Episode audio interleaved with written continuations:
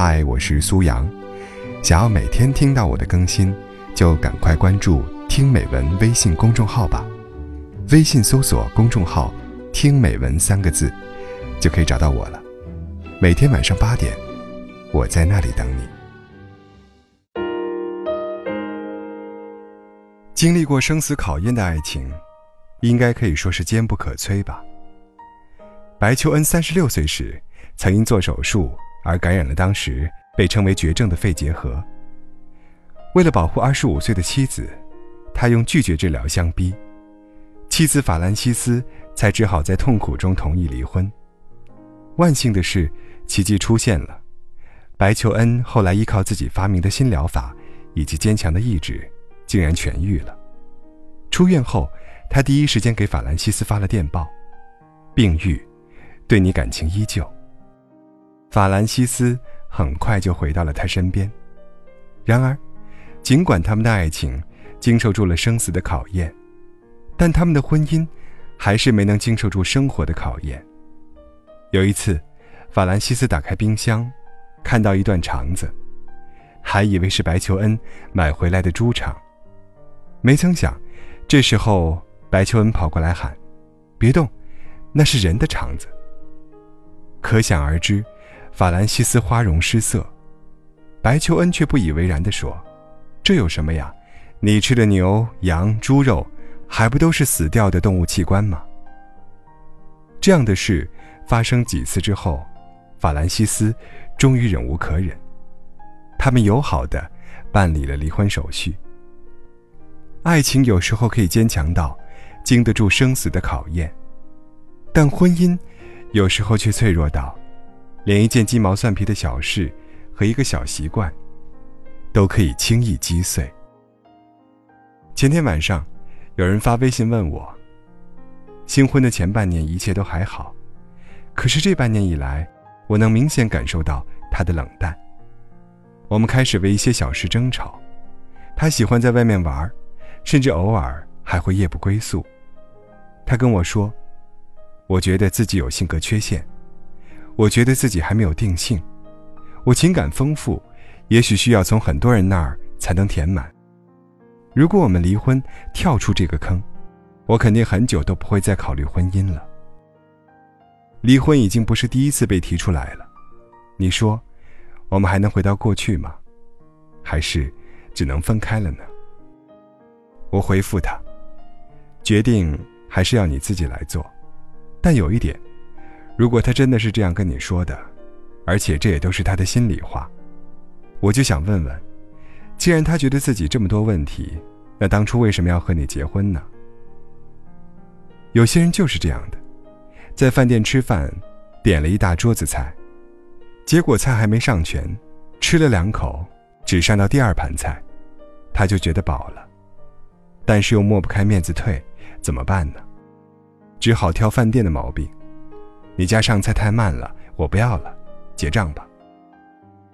他们什么都想要，别人有的想要，别人没有的也想要，但是从来不考虑自己有多大度量，能不能吃得下。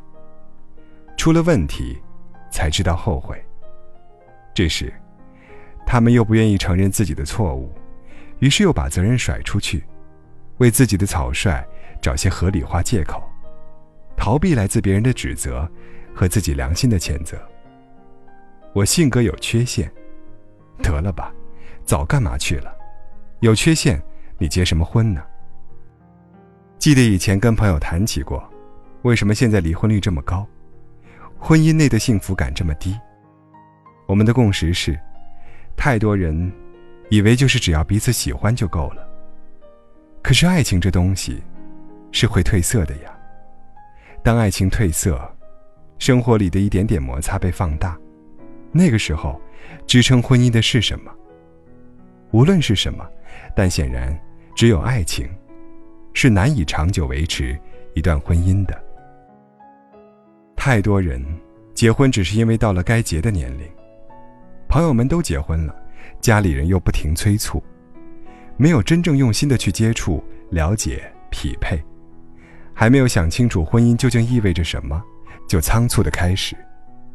连身为一个成年人的身份都没有适应，你还指望他有承担一个家庭的觉悟，指望他能扮演好新组建的家庭里自己应该承担的角色吗？太多人因为讨厌寂寞，因为讨厌一个人的生活，迫不及待的企图通过开始一段婚姻，来改变自己现在糟糕的生活状态。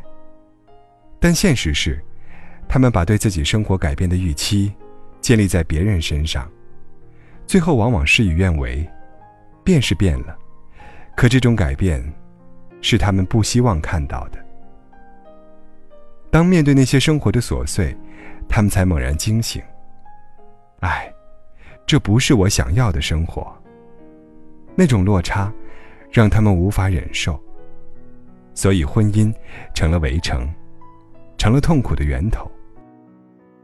张爱玲说：“没伞的，挨着有伞的人走，靠得再近，也躲不过雨，反而淋得更湿。不要因为朋友都结婚了，就火急火燎的。”也去凑热闹。婚姻是很脆弱的，在还没有承担一个家庭责任的勇气，没有适应角色转换思想准备的时候，勉强开始是很难幸福的。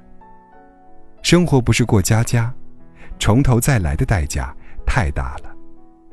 婚姻，不是你找一个什么样的人，他可以给你什么样的生活，那样你只会成为婚姻的奴隶，让你苦不堪言。总有一天不堪重负。婚姻，是你要一个什么样的生活，左右了你找一个什么样的人。只有这样，你才有可能成为婚姻的主人，在接下来的日子里，如鱼得水。真正的聪明人，他们期待爱情，憧憬婚姻，但从不迷信婚姻。我们这代人。大多没有什么安全感，又同时面对着太多的诱惑，所以，在没有做好准备、没有想清楚时，更不该急着结婚。你说呢？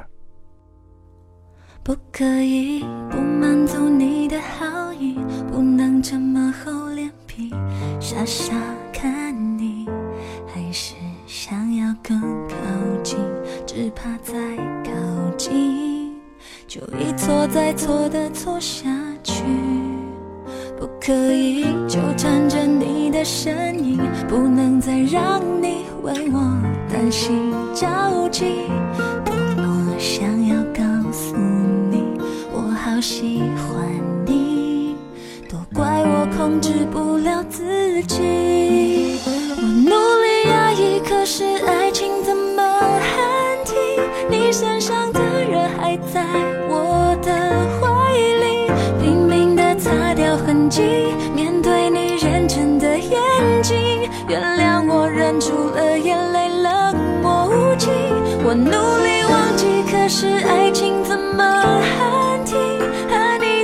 一起就像是